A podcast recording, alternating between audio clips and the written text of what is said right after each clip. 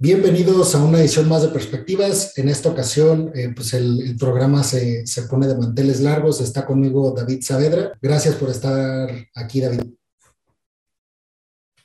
Nada, gracias a ti, Alejandro, por invitarme. Y nada, no hay mucho que decir. Soy, pues eso, David Saavedra, tengo 40 años, soy, vivo en España, soy militar de profesión. Eh, y bueno, pues he escrito un libro que se llama Memorias de un ex nazi, eh, que ya el nombre yo creo que es bastante representativo de cuál es mi historia. Em, ahí atrás sí que tuve la suerte de ser invitado por Jordi Wild a, su canal, que fue el, Ya había estado en muchos medios de comunicación, en televisiones incluso, pero es, espectacular. La verdad es que lo de Jordi Wild fue un pelotazo muy grande, muy, me dio un empujón muy, muy potente, me conoció mucha gente, incluido tú. Y bueno, eh, sacando eso, em, actualmente me encuentro dando charlas de, prevención del radicalismo en colegios e institutos. Eh, estoy escribiendo un nuevo libro y tengo un canal de YouTube que es otra de mis, de mis eh, facetas y no mucho más.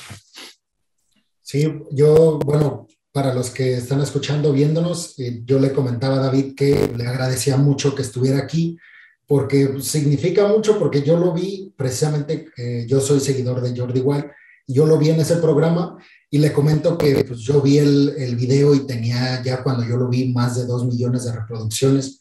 Entonces me impactó mucho la forma en que David maneja la, la narrativa, el discurso eh, pues, del radicalismo, pero específicamente con lo que tiene que ver en la Alemania nazi de la Segunda Guerra Mundial, este, la ideología, los planteamientos, las bases de este movimiento y yo dije, bueno, le voy a mandar un mensaje a ver quién quita y lo ve. Le planteé en algún párrafo la idea general del programa y me dice que, que, le gustó, que le fue atractivo. Entonces, bueno, otra vez agradecerte, David, estar aquí. Y bueno, lo quería empezar precisamente con tu libro. Y yo creo que ya de ahí nos vamos desprendiendo con los temas.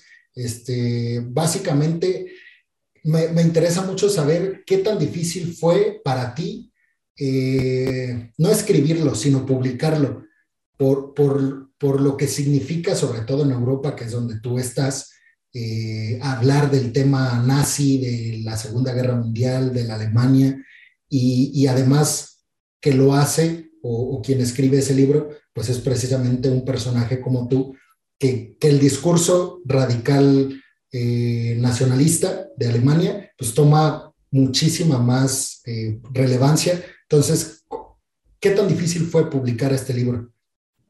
Bueno, el proceso de, publicarlo no fue tan difícil como el de escribirlo. El de escribirlo, em, yo estaba metido en plena tormenta por verdaderamente salir de ese mundo. Yo creo que a día de hoy, para que veas cómo es, Alejandro, eh, sigo saliendo.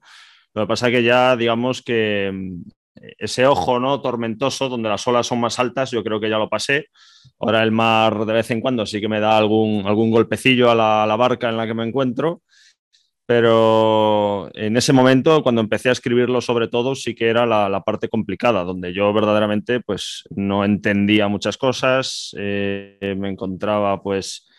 Eh, perdiendo de alguna manera mi identidad, mi, lo que me definía como, como persona, como ser humano, que eran mis ideas, mi postura ideológica. Y esa parte de, escribirlo sí que fue muy complicado. Fue muy. La verdad es que el mismo proceso, de hecho, mira, te los voy a enseñar, que pocas personas los han visto. Un segundillo.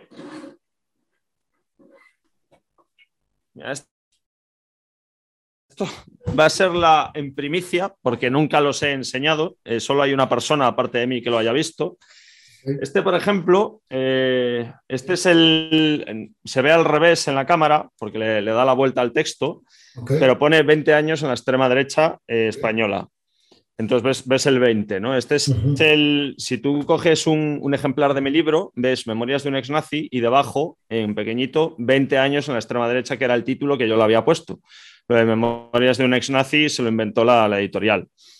Entonces, eh, este es el, el libro como era, o sea, antes de pasar pues todo el proceso de, edición, de, y son, son muchas más páginas, es mucho más grande, son unas 500 páginas igual, o sea, impreso serían unas 600, o sea, sería un libro como el doble de grande de lo que, de lo que verdaderamente quedó una vez en la, en la imprenta. Luego, eh, pues tuvo una fase inicial, que es esta, que es mucho más pequeñito. Este fue el primer manuscrito que lo conservo, que el título era A las puertas del infierno. Era un título que no tenía nada que ver. Así es, este fue el primer título que se me ocurrió para mi libro. Y debajo conservaba 20 años dentro de la, de la extrema derecha y cómo salí de ella. Era diferente. Y este libro, o sea, yo lo veo ahora y seguramente no haya nada en él que me recuerde al, que hay en la, imprenta. Porque este, o sea, este es las primeras páginas del libro. Mm, si me lo leyese ahora, seguramente no me reconocería como la persona que escribió ese libro, porque era una persona completamente distinta, mucho más radical, mucho, con unas posturas todavía muy alejadas de las que tengo ahora. Y entonces es como que estos, eh, estos cuadernos, que son varios, tengo, tengo unos cuantos, como puedes ver, es eh, mi transformación. O sea, mi transformación está aquí metida. O sea, esto, estos manuscritos que tengo aquí delante mía es es, mi, es, mi es, es, yo, o sea, es el, eh, cómo una persona se desradicaliza. Entonces está todo aquí. Esto un día, ya cuando tenga, porque ahora no, no podría asomarme a esto, me, me, daría un golpe mental muy fuerte, me tendré que poner a analizarlo, a buscar los puntos clave de, mira, esto era muy importante para mí, esto lo subrayo, me lo apunto en mi pizarra. Entonces, ese proceso, que estamos hablando de cuatro o cinco años, fue lo verdaderamente difícil porque, insisto, era mucho escribir, borrar, esto no me gusta, arrancar páginas enteras, volver a empezar, o sea, fue muy tormentoso. Y eso fue lo complicado. Eh, luego también piensa Alejandro que yo vivo en España, yo no vivo en Alemania, ¿sabes? España es un país, pues, para estas cosas mucho más tranquilo que, otros lugares y también en, los tiempos en los que estamos, en el año 2020 y pico, eh, pues estos grupos ya son mucho más reducidos, mucho más minoritarios de lo que fueron en el pasado. Yo, por ejemplo, sí que dije que en los años 90, en, los años 2000, estos grupos es como que dieron un pico de, actividad, de, gente que tenían dentro militando. Y a partir de ahí, a partir sobre todo del 2010, ya empezaron a deshincharse y a, perder fuerza, llegando al día de hoy que son muy poquitos, muy poquitos, muy poco peligrosos, ya no, no es como antes. Entonces, pues creo que mi libro en ese sentido salió en el mejor momento para mí, para mí, para mi seguridad física. De hecho, ya ves que ha pasado un año, no he tenido, he tenido muchas amenazas, eso sí, muchos intentos de, hackearme las redes sociales, de tirarme abajo las redes, pero nada, que todos los problemas sean esos, ¿sabes? Entonces, pues bueno, ya te digo, eh, fue mucho más difícil el proceso de elaboración del libro que el de publicación y todo lo que vino después. Oye, y esta transformación que dices que sufrió eh, junto contigo el texto, eh, digamos, el, sí, el borrador antes de la última versión que, ya fue posteriormente publicada. Esta edición, tú la ibas editando o transformando porque era la necesidad tuya de mejorar el texto o regresabas a él porque en la misma editorial te pedían que borraras ciertas cosas que a lo mejor iban a, a ser más radicales. ¿Por qué? O sea, esta transformación se dio por sí misma y, digo, creo que por lo que tú dijiste de que se publicó en el mejor momento para ti, para lo que significa, eh, pues de lo que habla el texto, pero esta transformación sufrió, o sea, fue transformándose por sí misma o tú digamos que lo, la forzaste para tener una mejor versión del texto. No, eh, el libro, o sea, la transformación del relato a lo largo de los cuatro años que tardé en escribirlo, a medida que se transformaba el relato, me transformaba yo. Era como que el relato iba conmigo, era la sombra, por así decirlo. Si yo cambiaba, o sea, si yo adopto una postura, pues mi sombra se proyecta de una forma determinada, pues el libro igual. El tema de la editorial, las únicas indicaciones que me, que me hizo eh, fueron transformaciones a nivel gramatical, porque ellos pues dominan, tienen a gente a correctores, temas de faltas de ortografía, de igual palabras que se repiten mucho a lo largo del texto. Por ejemplo, yo me di cuenta que no son cosas, estos son manías ya de, de, los escritores que tú no eres consciente, que no las detectas, pero tiendo a escribir mucho, sin embargo, por ejemplo. Entonces ellos se dieron cuenta de que a lo largo del texto había 500, sin embargo, y era como muy, muy repetitivo. Entonces, ese tipo de cosas la editorial sí que las, te las quita, te las elimina, pero siempre contando con tu permiso. Te dice, mira, hemos decidido poner esto así, ¿te parece bien? Pues no, no me parece bien porque creo que altera el texto. Mm, vale, entras en una negociación. Bueno, ¿y tú qué sugieres? Bueno, pues yo creo que quedaría mejor así. ¿Os gusta así? Vale, venga, sí, así nos gusta. Venga, David. Eh, siguiente. Entonces es una, o sea, no es que la editorial te modifique el borrador y te diga, oye, mira, vamos a publicar esto y te lo tengas que comer y digas, bueno, vale, pues, pues nada, me aguanto. No, eso no, no ocurre. al menos a mí. No sé si, si a otros autores o otros escritores le, habrá pasado eso, pero a mí con mi editorial, la verdad es que fueron 100% respetuosos con la esencia de, de mi relato. Yo se lo dije desde el principio, que para mí era era un texto muy complicado, pues porque tocaba temas muy personales míos, que estaba todavía en medio del proceso, fueron 100% comprensivos conmigo y, muy respetuosos. Entonces, todos los cambios que hubo en el, en el, por ejemplo, otro capítulo, sí que me decían que era, bueno, David, este, este capítulo, esta parte del libro es muy densa, se hace muy, muy empalagosa, intenta meter eh, más de ti, más de David, más vivencias tuyas, más experiencias que tuvieses. Y decía, va, venga, tener razón. Y me tomaba igual dos meses, lo retocaba, pero siempre escribiéndolo yo. no era nunca la editorial los que, los que hacían los cambios, se los daba. Ah, vale, sí, ahora nos gusta mucho más. Venga, gracias, seguimos con el proceso. Y así hasta que salió publicado. ¿Y qué tan difícil era eh, porque, bueno, en el siguiente texto, y ahí no sé, pues con tu respuesta si te puedes meter en problemas, a lo mejor con la editorial o algo, en esto que te voy a preguntar, pero es que eh, para un escritor, digamos, eh, como tú, que, que, un libro que tuvo tanto éxito o que tiene tanto éxito, yo, por ejemplo, bueno, no sé ahí, pero yo lo encargué y me decía que iba a tardar dos semanas más a, a partir del envío por cuestiones de que no hay o que estaba como agotado. Esto no sé, pues si es cuestiones del editorial, pero la pregunta fuera de esto es, ¿qué tanto conviene sacar el libro con una editorial como respaldo y ya, por ejemplo, en tu siguiente texto donde ya tienes un nombre, donde ya la gente te conoce y a lo mejor ya no necesitas a una editorial que te empuje a vender este texto y donde si tú sacas eh, tu libro como por ti mismo, tal vez te iría mejor pienso yo. Es como un proyecto que varios youtubers sacan con la audiencia que ellos ya tienen, pues como que no necesitan el apoyo de, una editorial atrás. Y te digo, a lo mejor no, no viene al caso que tú digas, no, sí, el, el siguiente ya va por mi cuenta y ya no voy a dejar que eh, me quiten tanto. No, no, no, que va, no, no tengo ningún, no, no, no, no, no, no he firmado ningún contrato de tengo que decir, tengo que hablar bien de ellos, no, no, no, no va así. Eh, mira, de hecho, eh, estamos haciendo ahora mismo un cómic para meterlo en los, en los, colegios, que está basado en el libro, en mi, mi, vivencia, y este va por otra editorial diferente, una editorial especializada en el mundo del cómic. Em, a ver, aquí lo fundamental, por ejemplo, vamos a pensar en Jordi Wild, que fue por el, por el youtuber que tú me conociste. Eh, Jordi Wild tiene un canal, no me acuerdo ahora mismo, pero creo que dos millones de suscriptores uno, el de Wild Project, y luego el Rincón de Giorgio, que tiene 10 millones, ¿no? Estamos hablando de cifras que es una, una auténtica barbaridad, ¿no?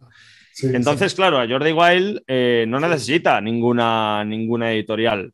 Eh, puede ser por una... O sea, a, nivel de necesidad no le hace falta. Otra cosa es que le ponga un contrato sobre la mesa de muchos ceros, de mucho dinero y le, le compense, ¿no? Pero a nivel necesidad, pues no, él puede autoeditar un libro o lo que le dé la gana y simplemente por su canal, a través de su canal, decir, he escrito este libro y ya está, ya lo tiene hecho. Es que no, no tiene que hacer nada más. Claro, yo Piensa que cuando apareció esta editorial en mi camino, que fue de forma completamente fortuita, yo no era nadie, y bueno, sigo sin ser nadie, pero un poquito menos, ¿no? Soy como un poquito más conocido, porque sigue, o sea, tú piensas que España tiene unos 40 millones de, de habitantes, mm, por mucho que haya salido en lo de Jordi Wild, me siguen conociendo igual 4 millones, juntando todas las entrevistas, o sea, sigue siendo una minoría de, mi país, ¿no? Yo, voy por la calle y la gente no me va parando, o sea, no te vayas a creer que yo, que a mí la gente me, reconoce, sí que me han reconocido algunas veces, pero muy poco. Entonces, eh, a mí lo que me interesaba, eh, tratándose del libro que se trata y el motivo por el que yo lo escribí, que era poder ayudar a chavales que estaban en transición de radicalizarse, era que la gente me conociese Entonces, claro, yo podía perfectamente, y de hecho iba en esa dirección. Yo no, no, tenía contactos con editoriales, no conocía a ningún escritor famoso que me pudiese echar una mano, etcétera, etcétera. Yo estaba resignado a, en Amazon autoeditarme y ya está. Pero bueno, tuve la suerte de que apareció Penguin, que además es una editorial bastante grande en Europa, y, y me, me, respaldaron con, con este proyecto. Y aparte, es que me benefició mucho porque Penguin eh, tiene un, músculo editorial muy potente y tiene una distribución muy amplia. Entonces podía llegar a muchas librerías, a muchos... Eh, tenía contacto con determinados medios de comunicación, con radios, con prensa. Entonces, claro, ahí los dos primeros meses después de salir mi libro me hicieron un montonazo de entrevistas y eso facilitó que la gente supiese que había una persona que se llama David Saavedra y que había escrito un libro. Es cierto que ahí atrás salí en un programa de la tele de la, de la cadena de la sexta que se llama Lo de Évole, de, del periodista Jordi Évole, no sé si lo conoces. Y, pero ¿qué pasa? Que este, este señor no dijo mi nombre, no dijo el título del libro y solo se centró en mi historia. Entonces, a nivel de divulgación no me sirvió para nada esa, esa entrevista. Eh, entonces, a día de hoy, eh, ¿me plantearía en un segundo libro publicarlo con una editorial? Pues sí, sí, porque piensa que a día de hoy, un año después de salir publicado mi libro, mi libro sigue, es cierto que yo, lo de Jordi Wild le dio un empujón muy grande, pero sigue en, la, estantería de novedades de las, de las librerías. Y es que mi libro se puede conseguir en cualquier librería, que eso es gracias a Penguin, gracias a que es una editorial muy grande. Si fuese una editorial más pequeña, solo lo tendría, pues igual, la Casa del Libro, que es una cadena de libros de aquí, de España, y dos o tres librerías más. Pero es que mmm, tú aquí en mi país vas a cualquier librería y dices, quiero Memorias de un ex nazi, pum, tómalo, aquí lo tienes. Eso es gracias a esa editorial. Yo eso no podría conseguirlo por mí mismo. Y entonces, es cierto que a mí el libro me da igual, porque yo el libro me lo tomé como, a ver, me da igual, entiéndeme no es eh, el, el, objetivo final de mi vida. Yo tengo objetivos mucho más amplios que ya el libro, de hecho, ya lo, lo, he superado, ya lo he dejado atrás. Yo ahora estoy enfrascado en el tema de la divulgación en colegios, que ese sí que era un objetivo fundamental. Entonces yo dije, a ver, ¿cómo puedo llegar a los colegios? Antes tendré que hacer algo, ¿no? Antes la gente tendrá que conocerme de alguna manera. Digo, pues voy a escribir un libro. Y el libro fue, pues, esa plataforma de despegue. El cohete ya despegó, ya va por allí, por las capas altas de la atmósfera, que es eh, las charlas en los colegios, y cuando llegue a Marte, pues será levantar una asociación que se dedique a, a ayudar a chavales en proceso de, de, desradicalizarse.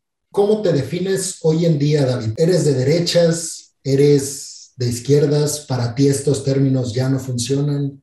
¿Cómo se define David Saavedra hoy en día? Mira, tú piensas que es, es, gracioso que me preguntes esto porque justo antes de, de hablar contigo estaba haciendo un vídeo donde hablo de esto. Donde hablo, no, donde intento explicarlo. Eh, tú piensas que una identidad política, al menos tal y como yo la entiendo, no como. Yo no siento la, la identidad política como una moda, como algo que hoy defiendo esto y mañana defiendo aquello otro. Yo pienso que eso es algo muy enraizado en nosotros mismos, muy profundo, eh, y que está pues muy abajo en lo que en, dentro de lo que nosotros somos como, como seres humanos. ¿no? Y piensa que mi identidad política se empezó a gestar cuando yo tenía 15 años aproximadamente, que fue cuando empecé a interesarme pues, por, el, por el mundo de la política, ¿no? A, a, a, ver más allá de los videojuegos y, y, de las cosas que me habían importado hasta entonces.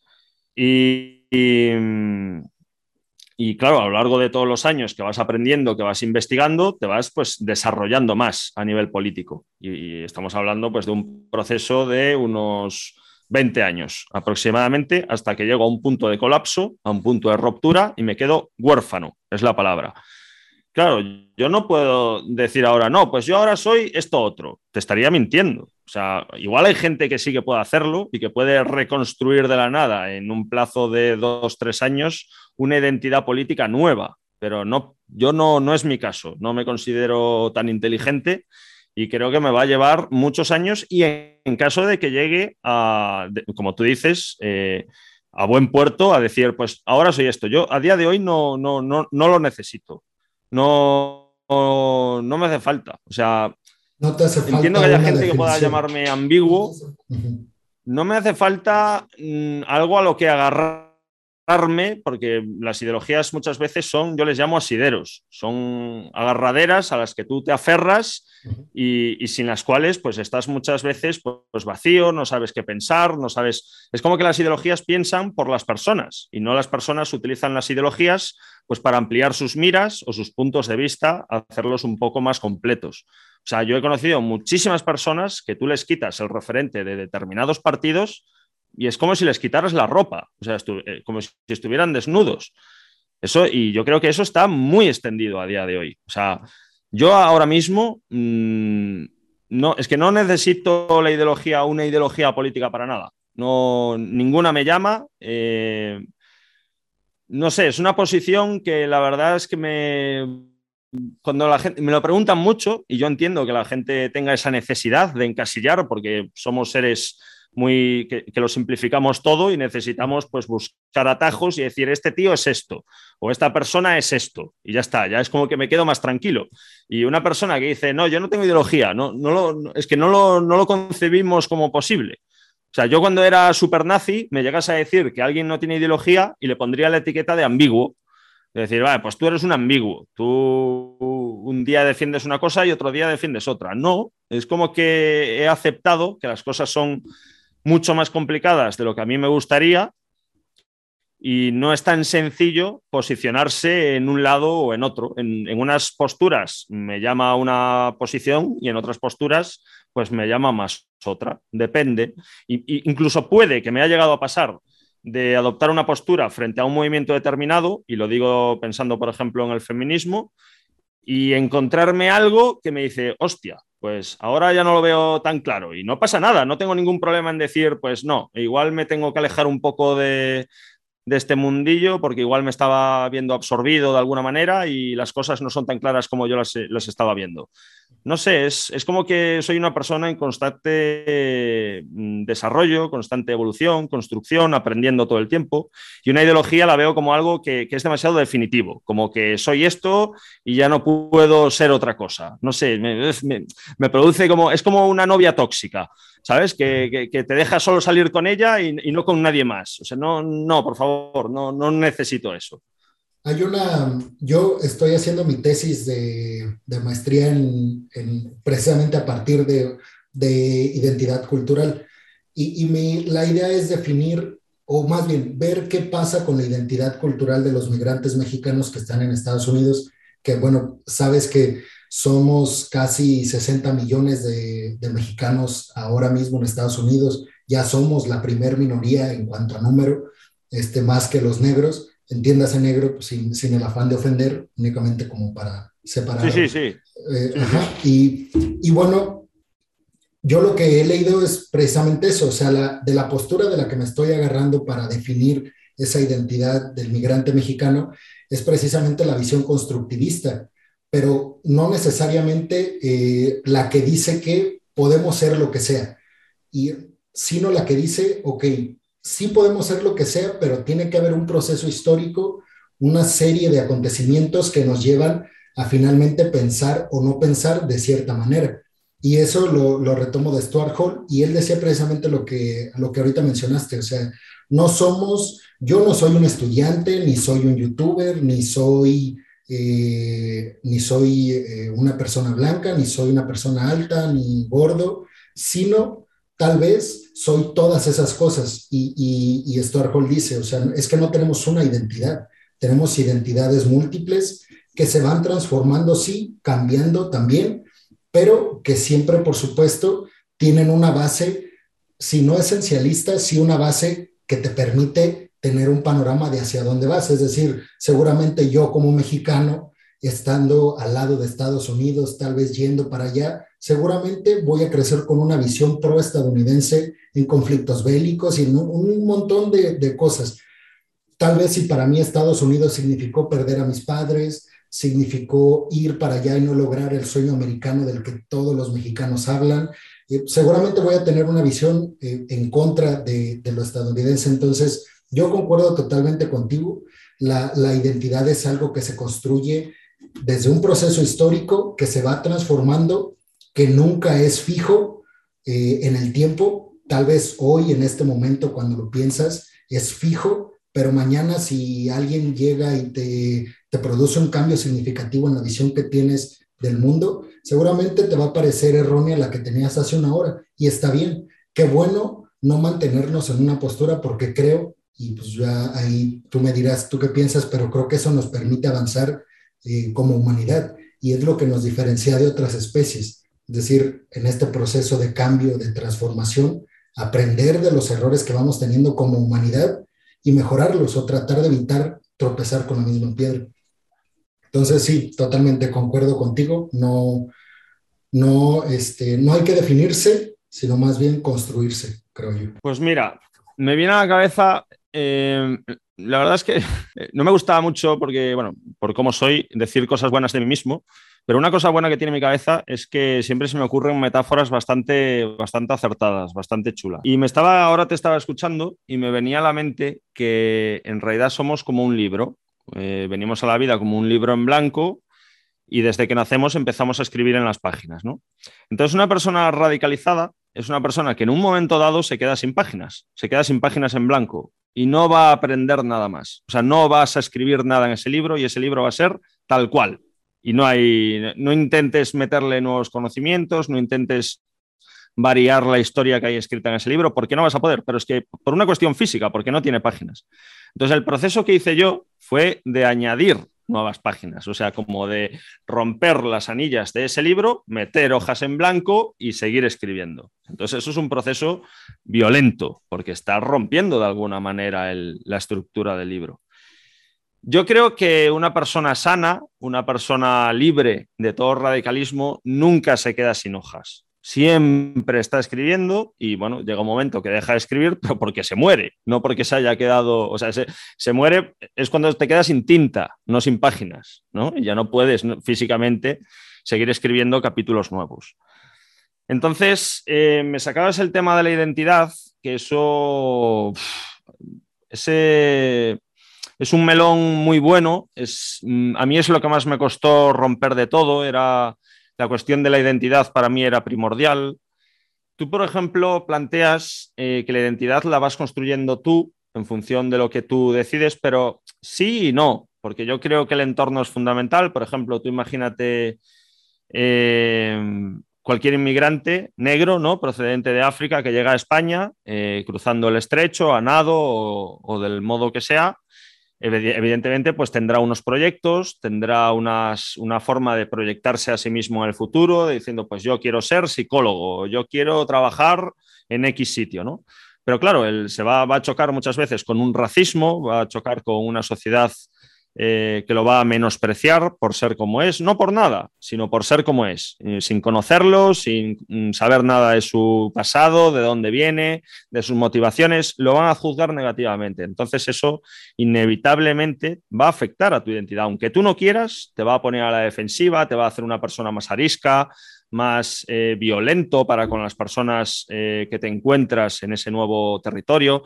Es, el entorno inevitablemente te afecta. Eso es innegable. Eh, es, muy fácil, además, de, llegar a un acuerdo sobre esta cuestión. Entonces, no solo es eh, lo que nosotros pensamos, sino el, mundo que nos rodea. Yo sin mi entorno, si no, si no me hubieran pasado unas cosas determinadas, no estaría ahora aquí sentado hablando contigo y manteniendo esta conversación. Seguramente pues estaría en la cárcel, estaría muerto o no sé, no sé dónde estaría, la verdad. sería una persona completamente distinta. Pero es importante tener en cuenta eso. Eh, hace dos, tres semanas un chico por Instagram no me dijo nada, simplemente era la primera vez que me hablaba y me dijo, David, ¿qué consejo me das para la vida? Y llevo tres semanas pensando qué decirle. Y, creo que le voy a decir esto. Le voy a poner la metáfora del libro, o sea, es como que gracias a ti he encontrado la respuesta, y le voy a decir que no se te acaben nunca las páginas en blanco.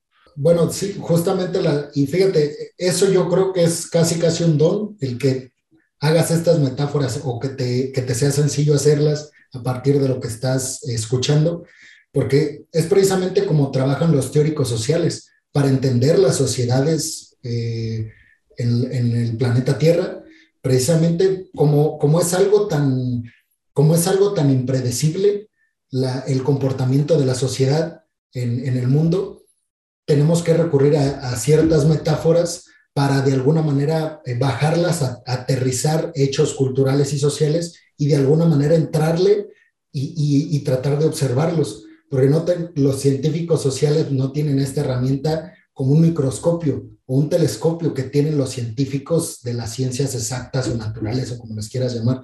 Entonces, precisamente la comprensión del mundo social y cultural siempre tiene que venir a partir de metáforas para aterrizar sucesos complejísimos que atraviesan a lo largo de la historia sociedades, además tan, tan, tan cambiantes, tan, tan diferentes, y poderlas de alguna manera estudiar o aproximarte a ellas. Ahorita justamente también estoy leyendo con el mismo Stuart Hall, y, y a ver, déjame ver si lo puedo explicar, porque es, es, algo complejo. Yo ni siquiera lo he escrito en mi tesis porque todavía no lo, no lo entiendo, pero justamente habla de la diferenciación y cómo la diferenciación es justamente lo que detona la identidad en esta construcción, te digo, histórica y social. El, el, el diferenciarte de los demás es justo lo que te da a ti tu identidad. O sea, yo soy mexicano no solamente porque nací en México, porque mis papás son mexicanos, sino porque no soy David Saavedra, que es español. No sé si me explico. Y él pone el ejemplo de... Eh, Mira. No sé. Él pone el ejemplo de, los papás, de los padres, y dice, justamente mediante el lenguaje, decodificando todos los acontecimientos sociales, mediante el lenguaje, hacemos esta diferenciación para identificar eh, las cosas. Y pone el ejemplo, te digo, de los padres y nos dice Stuart Hall, precisamente madre es madre porque no es padre, no es precisamente o no solamente, mejor dicho, por los atributos que tiene una madre o los que hemos construido socialmente, o sea, la mamá es quien cuida, quien, quien eh, se preocupa más, digamos, por los hijos, por el bienestar. No necesariamente, o sea, pone el ejemplo pues así, no, no quiere decir que, que así sea en todos los casos. Y el papá es el que provee, el, el que pone el espermatozoide, el, el, que cumple ciertas cosas naturales, pero también sociales. Y nos dice Stuart ok, mi madre es precisamente mi madre, pues no solamente por esos atributos que visten al concepto de madre, sino porque no es mi padre, ni mi tía, ni mi hermana. Entonces, justamente la diferenciación, como bien lo dices, es lo que nos hace percibirnos, eh, o sí, percibirnos o intentar percibirnos como únicos. El tema de la identidad, eh, efectivamente, es como tú dices, eh, es la diferenciación, la base de lo que nos permite identificar como distinto a los demás, pero la clave está en cómo utilizas tú esa diferencia. O sea, nosotros, por ejemplo, la utilizábamos de un, modo eh, de oposición, de nosotros somos opuestos a todos los que no son como nosotros. O sea, yo soy diferente a un negro, por ejemplo, y, no soy su enemigo, porque no, no decíamos eso, pero separados mejor, ¿no? Para aparte nosotros, nuestro discurso era que era para preservar esa, identidad, ¿no? esa diferenciación. Em, el caso es que el otro día estuve, el otro día no, este fin de semana estuve en Barcelona. Barcelona es una ciudad aquí en España, es una de las más grandes y es muy cosmopolita. Hay mucha, mucha inmigración de todos lados. Hay de inmigración europea, de fuera de Europa, de Asia, de todas partes. Y me acuerdo que iba paseando por la calle yo solo, haciendo tiempo para ver a unas personas y me crucé con un grupo eh, de extranjeros y era como muy, muy diverso, había como un poco de todo. había alemanes, había rumanos, había sudamericanos, había españoles, era como un grupo muy, muy heterogéneo, ¿no? Así iban, iban juntos. Y me acuerdo que tuve un pensamiento fugaz, eh, que son de estos que fue lo que me gustó, lo que me hizo ilusión, porque no fue un, pensamiento que yo fabricase, sino que me vino solo, en automático, que dije, ¿cómo mola la, de gente diferente que hay en Barcelona? Y me, acuerdo que me paré en la calle y dije, a ver, a ver, eh, ¿en serio acabo de pensar esto? Porque era la primera vez que tenía un pensamiento natural en esa dirección. Estás, tú piensas que estás hablando con una persona que de forma automática durante toda su vida ha fabricado pensamientos de madre mía, nos están invadiendo, cada vez hay menos blancos, bla, bla, bla, bla, bla, bla. Entonces, eh, construir un pensamiento en automático donde la identidad sigue estando presente, pero de una forma positiva, sin, enfrentar, sin, sin atacar, sin socavar, sin menospreciar, no sé, me pareció como una eh, reinvención de mí mismo, pero bien, sacándole todos los elementos negativos que tenía antes. Y es como que mi mente sola, ella sola, es un proceso lento, es... Mm, estoy seguro que de aquí a dos años, pues mm, no volveré a encontrarme en una situación de fabricar así eh, sorpresivamente un pensamiento de este tipo, pero estoy seguro de que según vaya pasando el tiempo irán siendo más frecuentes y será más común hasta que llegue un momento en que ya sea la norma, ¿no? Y ya ni me acuerde de, aquella vez que pensaba, eh, joder, cada vez hay menos eh, negocios de españoles en, en, la calle, ¿no? Pero bueno, es complejo. Yo creo que la pista nos la tiene que dar los problemas que empezamos a enfrentar a nivel mundial y a nivel global. O sea, eh, por ejemplo, si pensamos en el cambio climático, está claro que el cambio climático no es un problema ni de África, ni de Europa, ni de China, ni de Inglaterra, ni de Venezuela. Es un problema del planeta. Entonces, eh, o dejamos de una vez de pensar en nuestros mm, minicírculos de identidad de mis fronteras, de mis países, y nos ponemos a pensar juntos, o vamos a desaparecer. Yo es que lo veo muy claramente. Un poco para entrar ya en el terreno que, seguramente a las personas eh, más les interesa por, pues por lo que representa tu, tu personalidad, la construcción precisamente de tu personalidad. ¿Qué te llevó en los inicios a, unirte o a que te empezara a llamar la atención este tipo de pensamientos radicales? ¿Cómo, si nos pudieras narrar a lo mejor, pues, una serie de hechos que seguramente tienes muy claros, eh, que, te, que detonaron esa ideología y que por la cual ahorita pues estás luchando para, no digamos dejar atrás, sino, eh, digamos, de lo que hemos estado hablando, para hacerle honor a todo lo que hemos dicho, pues, construir una mejor versión de ti que te guste más este, y que te llene más a la que tenías anteriormente. Pero ¿cómo fue esta, cómo llegaste hasta el punto en el que te radicalizaste? Bueno, evidentemente eh, ningún radical es consciente de que está radicalizado, que este, este es el tema importante y el tema serio. Eh, ahí me escriben todos los días, bueno, gracias a Dios no todos los días, porque si no sería insoportable, pero me escriben muy a menudo eh, gente del tema nazi, y no solo nazi, sino radicales de otras ideas, ¿no? que me siguen identificando pues, como un enemigo. ¿no? Y, y, es muy frustrante eh, darte cuenta de que da igual el argumento que utilices, da igual la forma en que se lo expliques, da igual todo, que no lo van a entender. Y no lo van a entender porque no pueden entenderlo. No es que no quieran, que no es lo mismo. No pueden. O sea, volvemos a lo del libro. Si no tienes páginas, no puedes escribir. Pues esto es igual. Es, una, es gente que está eh, limitada totalmente para ponerse en tu lugar, para verdaderamente comprender la postura desde la que tú estás hablando. O sea, es como que ellos eh, solo ven el mundo, o sea, el mundo para ellos solo se explica desde el punto en el que ellos están. Es como la gente que es rica y siempre ha sido rica y no entiende que la gente, si no es rica, no es porque no quiera, es porque no puede. O sea, ellos defienden el discurso de que quien es pobre es porque quiere. y ya está, así de simple es el mundo. Pues una persona radicalizada piensa de una forma muy parecida, es incapaz de ponerse verdaderamente en los zapatos de los demás. Entonces, este proceso de convertirte en una persona así, de, eliminar esas páginas de las que hemos hablado desde, desde que se me ocurrió esta metáfora, esto sobreviene cuando tú eres muy joven, cuando tú estás fabricando tu personalidad, cuando eres vulnerable, porque esto es un problema que tenemos como sociedad, que verdaderamente eh, salimos del colegio, te dan una palmadita en la espalda y te, venga, búscate la vida y no nos preparan para, o sea, sí, ahí me enseñaron la tabla de sumar, hacer operaciones, a, subrayar cuál es el sujeto, cuál es el predicado y cuatro cosas más y, y ala, y, tira para adelante. No nos enseñan el tema de las emociones, que es fundamental, gestionar las emociones, entender las emociones, trabajar con ellas.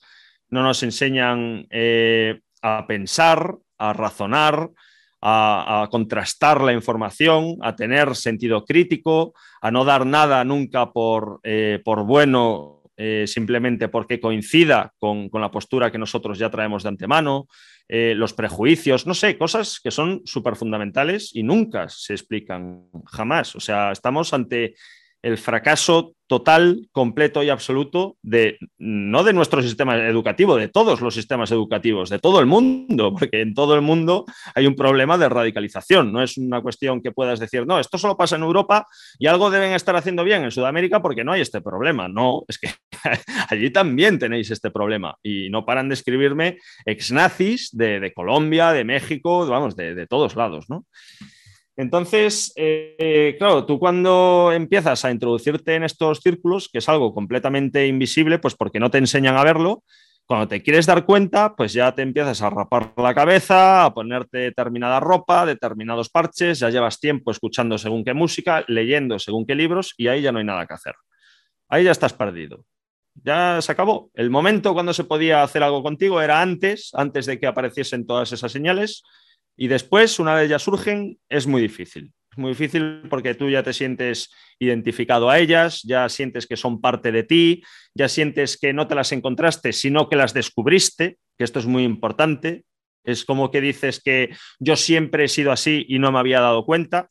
en el momento que piensas eso, ya estás perdido. O sea, porque es como que ya lo tienes súper dentro, lo tienes súper interiorizado y forma parte de ti. Y ya no, no, se te puede quitar. Mi madre me decía, pero Davidciño, ¿por qué, ¿por qué eres nazi? Y, yo era como si me preguntaba por qué era blanco, o por qué tenía los ojos azules, o por qué medía unos 76 centímetros. Es como que era parte de mí y ya está. Y si no lo entendías, pues estaba rechazando a tu hijo por ser como era. Y eso pues era para mí muy violento. Entonces, es una cuestión que más que ideológica, más que leerme un, día un día un libro de Hitler y decir, oh, cómo me mola lo que está diciendo. No, es, oh, este tío piensa igual que pienso yo. ¿Sabes? Es, una cosa muy distinta del tema del discurso. O este tío ve las mismas cosas que veo yo y que nadie más ve. ¿Sabes? No, no va tan hilado, oh, me gusta la, idea de vivienda que tiene este gobierno. No, no, eso, eso es lo de menos, no va por ahí. El radicalismo no, no se desarrolla de esa manera. Eso va después. Luego sí, luego efectivamente la ideología pues gana un peso muy importante en tu vida. Pero antes hay otras cosas que son las que nadie ve. Más o menos a qué edad eh, se dio este cambio? O más bien se consolidó este pensamiento radical en ti. Mm, más o menos, eh, pues mira, la edad a la que yo hablo en los colegios, entre los 13 y los 16 años. Esa es la edad. A partir de ahí, yo ya no. Es que no pierdo el tiempo. O sea, si me dicen, tenemos una clase de alumnos de 18 años, no me interesa. O sea, porque ahí si hay un chaval radicalizado en proceso de ser radicalizado, ya está perdido, ya no hay, no hay mucho que hacer por él. ¿Cuáles fueron como las cosas que detonaron esa, esa ideología? ¿Qué, qué viste? Qué, ¿Qué, leíste? ¿Cuál fue la información que, que te llevó, que, que, promovió ese cambio en ti? Pues muy fácil. Eh, tú piensas que los nazis eh, tenían a los mejores propagandistas de su época es como, no sé, Coca-Cola o las empresas más grandes de hoy día que tienen a la gente más lista para decirles cuáles son las mejores maneras de vender su producto. Los nazis al final lo que estaban haciendo era eso, tenían un producto que era un discurso y tenían que venderlo, tenían que hacerlo atractivo a la amplia mayoría de la población alemana, en este caso. Eh, lo cierto es que fue súper atractivo, o sea, era tan bueno la forma en que lo presentaban, el envoltorio que le daban, que fue súper atractivo para belgas, para franceses, incluso para rusos, o sea, para, mucha gente, ¿no?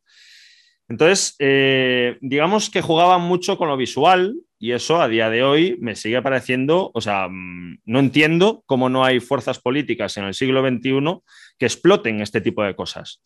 O sea, yo, me, me, pongo un poco en la situación de un obrero, ¿no? De alemán, de 40 años, con una vida miserable, pobre, súper humilde, de la fábrica a casa, de la casa a fábrica y no tiene nada más. Y un día, mm, presencia, un desfile de noche con antorchas de 5.000 tíos uniformados, súper disciplinados, que van perfectamente vestidos, muy bien alineados, muy bien formados. Ostras, luego aparece un tío ahí de encima de un púlpito que habla de maravilla, increíble, con una oratoria espectacular, un discurso muy fácil de entender, muy simple, muy elemental, que dices, ostras, pues este tío piensa lo que pienso yo es que ya está. O sea, yo no necesité gran cosa. Solo con ver dos o tres discursos, tres o cuatro desfiles, mm, leerme un libro, ya estaba. Yo ya estaba encarrilado. Luego, evidentemente, pues lleva un proceso de años y años y años donde tú te vas reafirmando en esas ideas. Pero esa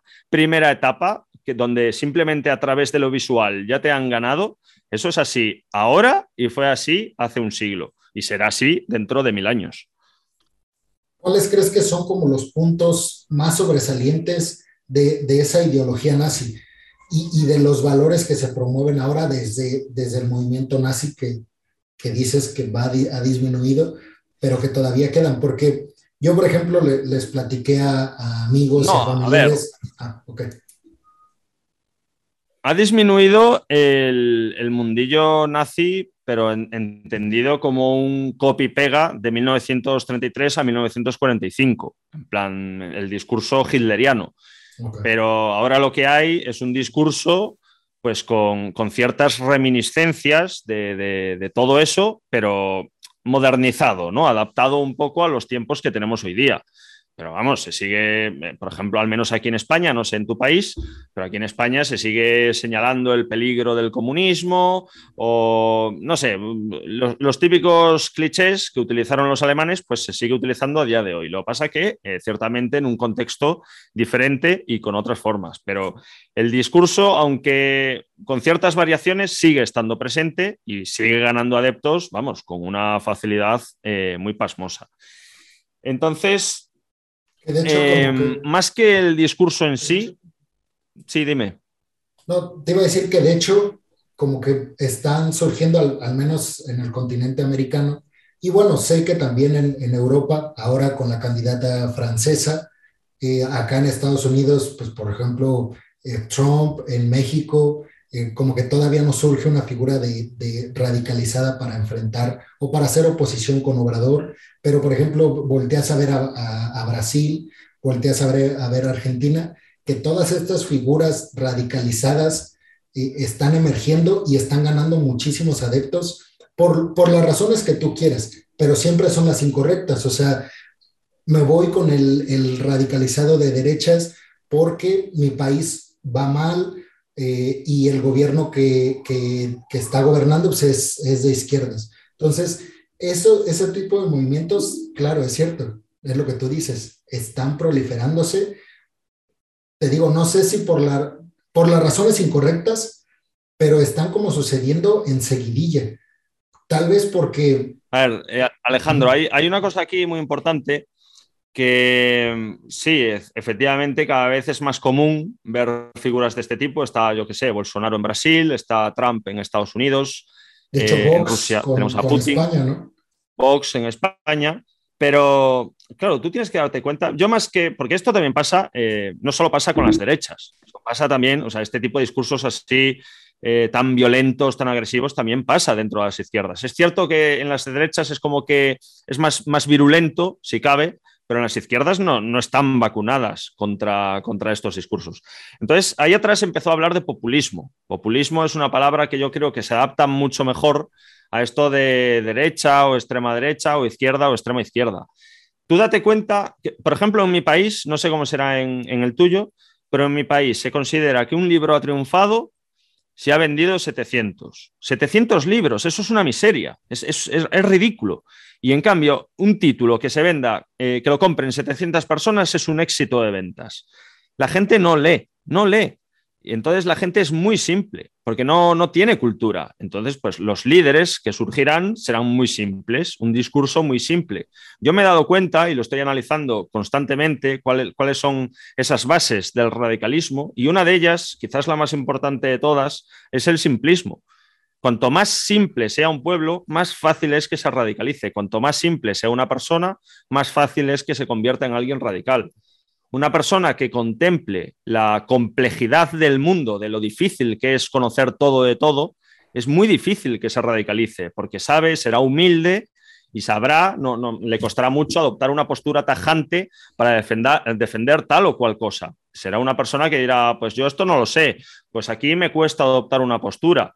Una, una, una persona simple que lo reduce todo, y, y aquí ya eh, paso a responderte a lo que me habías preguntado al principio de cuáles eran esos, esos puntos fundamentales dentro de estos discursos, es el simplismo, el simplismo y reducirlo todo pues a, lo de siempre, a una conspiración, a unos poderes ocultos que solo yo veo y eso me provoca pues una, autoestimulación o, un autoinflado de cómo yo me percibo a mí mismo, de qué listo soy y todos los demás sois idiotas que no os dais cuenta de una realidad que tenéis delante de los ojos, pero como estáis ahí empeñados en ver solo la televisión, no, veis lo que hay fuera de ella, pues eh, es, la clave de todo esto. El simplismo y el, el, creerse que uno pues, es más listo de los demás por mm, descubrir una realidad oculta a la mayoría de la población. En este sentido, la, la, figura de Hitler, ¿qué tanto es cierto en cuanto a lo negativo que nos ha vendido eh, Hollywood y, y, en general los medios de comunicación que te lo pintan pues como una figura mesiánica que, fue quien, que fue el causante de, todos los horrores que fue la Segunda Guerra Mundial? Pero ¿qué tan cierta desde tu perspectiva es esta ideología o este pensamiento o esta postura que nos ha construido los más medios, los medios de comunicación sobre la figura de Hitler.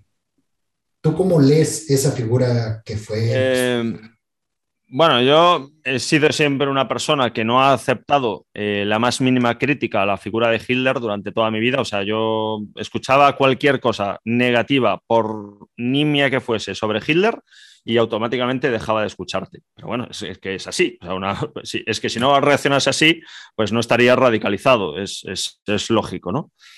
Eh, Hitler fue una figura, eh, tal y como la veo yo ahora, pues un, narcisista, una persona ególatra con problemas de autoestima bastante graves, pero a la vez eh, había muchas cosas en su personalidad que lo acercaban a, a ser descrito como un genio. Eh, era una persona, yo estoy seguro, extremadamente inteligente.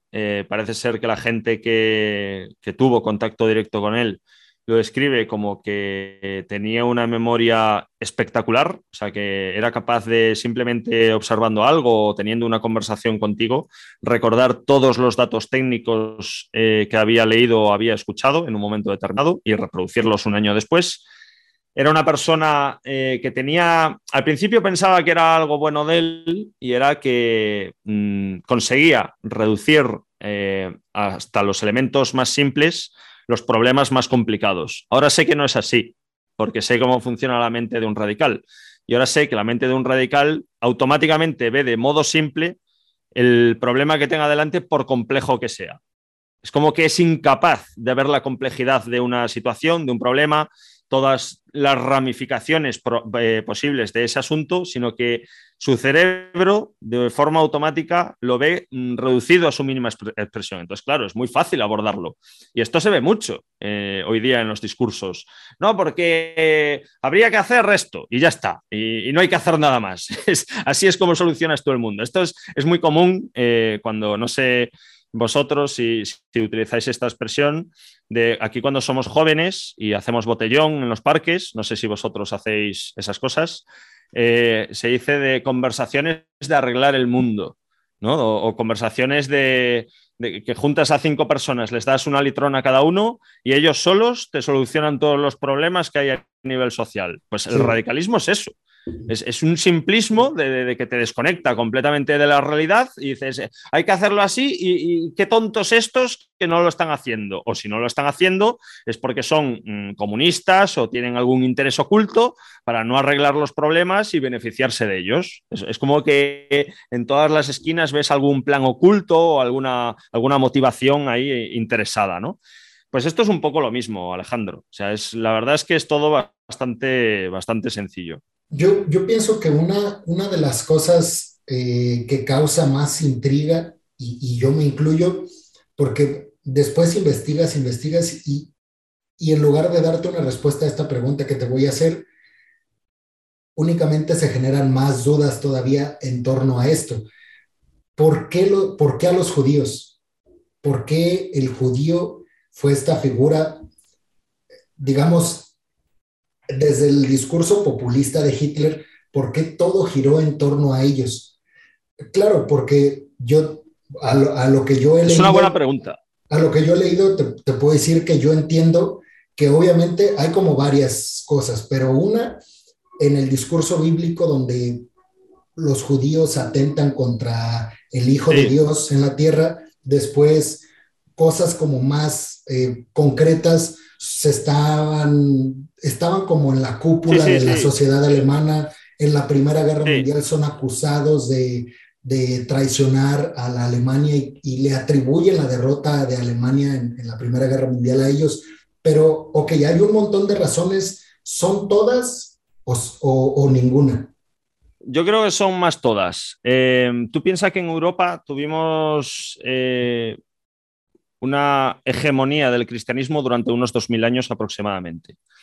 Entonces eso automáticamente genera unas inercias que siguen vivas a día de hoy. Por, mucho que la gente ya no se case o, no vaya a misa o este tipo de cosas, eh, la moral cristiana sigue muy enraizada dentro de la sociedad española y más en, la española que tenemos el tema de Franco, eh, de la iglesia del, ultra, del ultracristianismo del régimen franquista muy presente, o sea, está a la vuelta de la esquina, como quien dice, ¿no?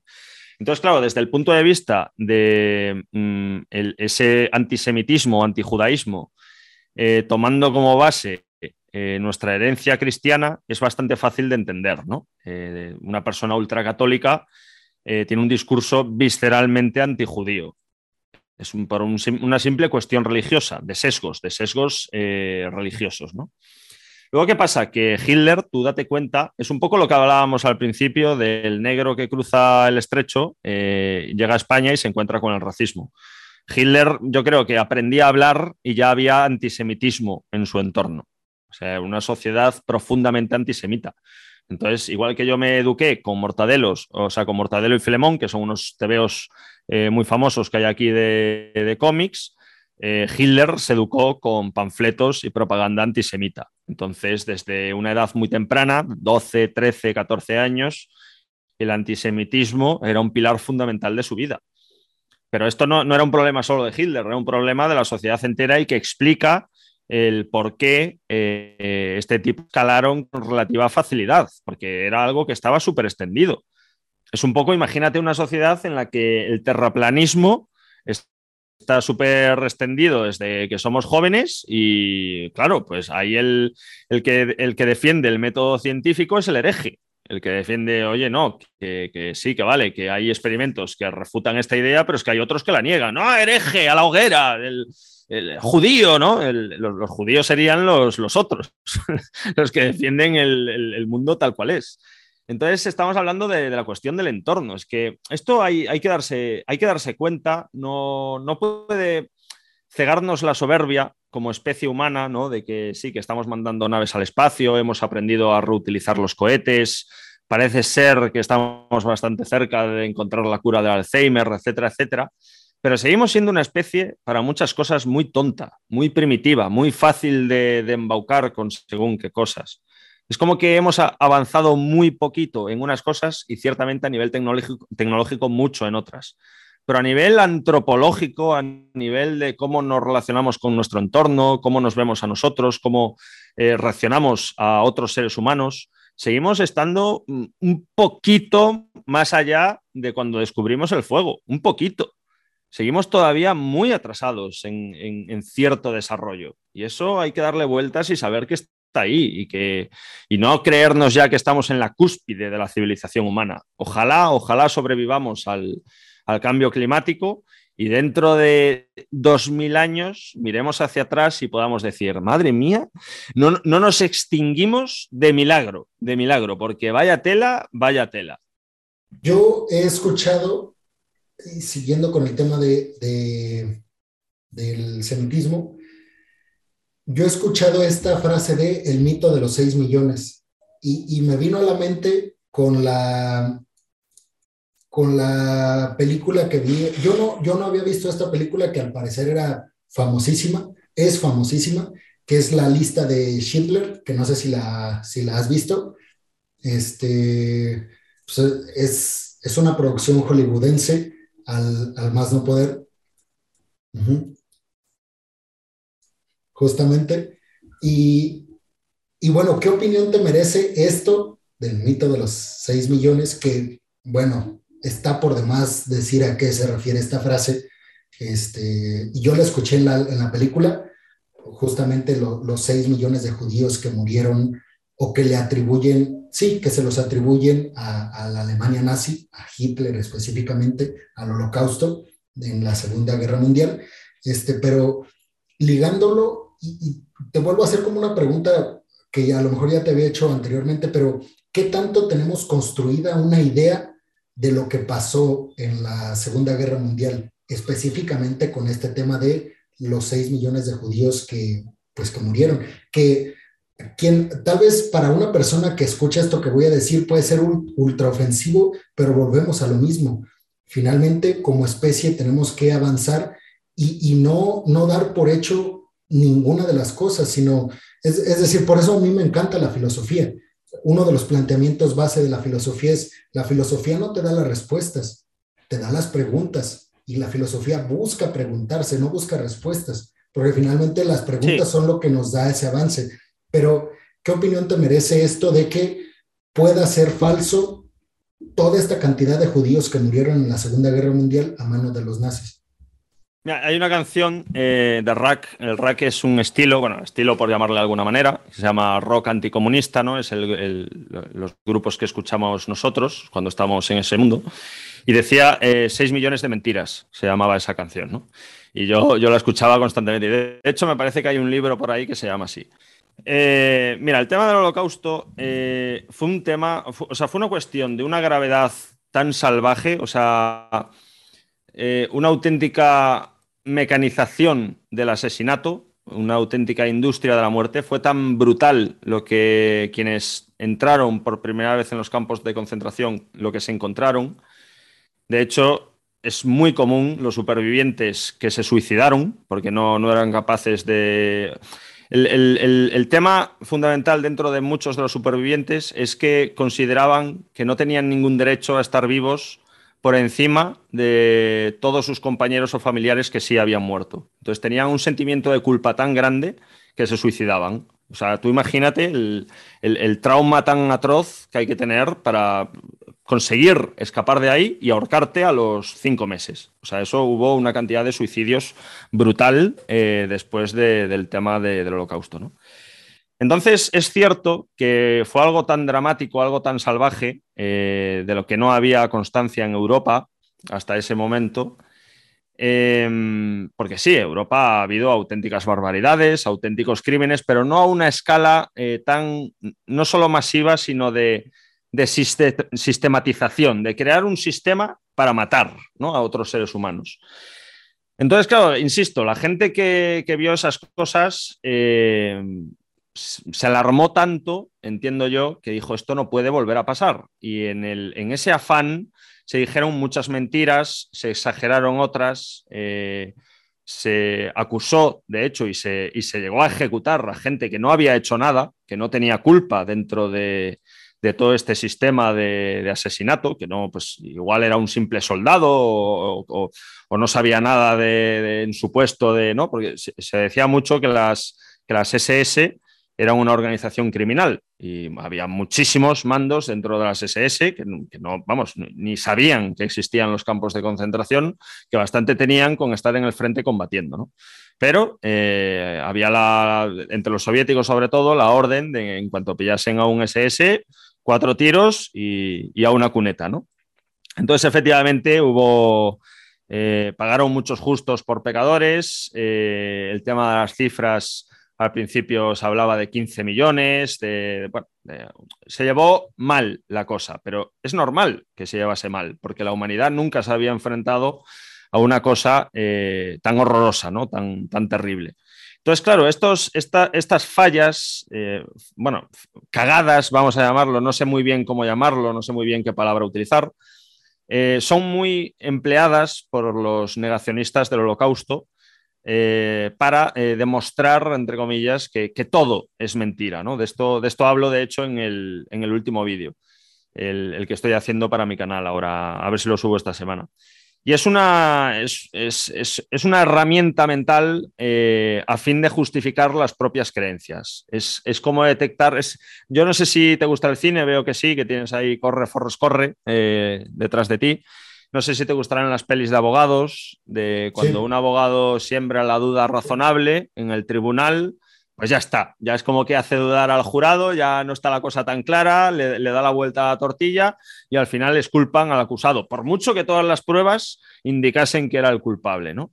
Pues esto es un poco parecido. Tú si consigues eh, plantar la duda razonable de algo de que ¿Y, por qué exageran esto? ¿Y, qué interés tienen en, ahorcar a estas personas que no han hecho nada? ¿Y, ¿Y, por qué a los rusos por hacer las mismas barbaridades no los juzgaron? O sea, es como que ya empiezas a dudar, ¿no? Pero, claro, aquí está el tema que tú tienes una voluntad de creer, de creer verdaderamente en algo. Entonces buscas todo lo que refuerce esa creencia.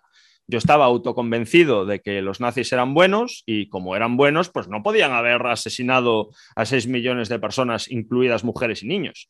Vamos, eso implicaría que, yo, que me siento fascinado por estas ideologías, por ese ejército, pues también sería un, asesino o, una persona, ¿no? Eh, ¿cómo, podría yo verme a mí mismo al espejo defendiendo algo así? Pues no, eh, inevitablemente el holocausto tiene que ser falso. Es todo un proceso psicológico muy fácil de, explicar, no tiene nada que ver con ideologías. Yo es el, discurso que, que, intento enseñar. Yo, mira, yo cuando voy a un colegio a hablar, doy por sentado que voy a encontrarme gente que está en proceso de radicalizarse.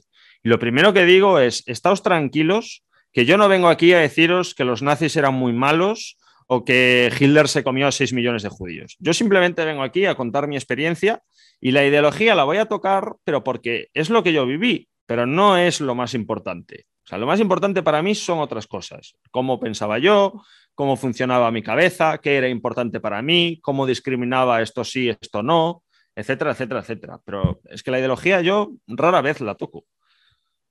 En este sentido, y haciendo, haciendo casi casi como una reseña del, del nombre del programa de perspectivas, justamente a mí se me ocurrió este nombre porque yo decía, y fue algo que yo te comenté en el mensaje que te mandé, es decir, sin, sin justificar a nada ni a nadie, uno debe de entender circunstancias que le ocurren a ciertas personas para que llegue determinado punto en la historia en que esa persona actúe de cierta manera o no actúe de la otra.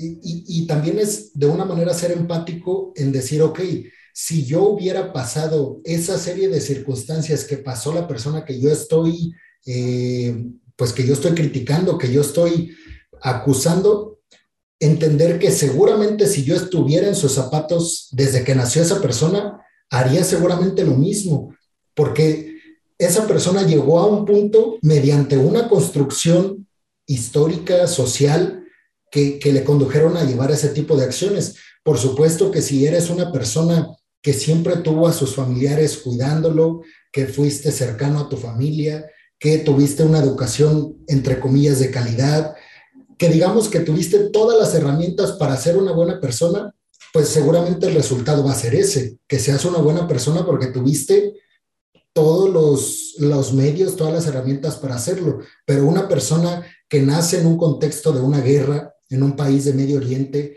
que desde niño eh, sufre hambre, que no tiene acceso a la educación, sus padres no están con él, migra a otro país, sufre toda esta represión por parte de una cultura que finalmente no es la de él y siente esa, pues esa, esa ruptura entre lo que él conoció siempre y, al mundo que se está enfrentando ahora, que digo, una parte es ponernos en el lugar del otro sin justificar, únicamente para entender las circunstancias.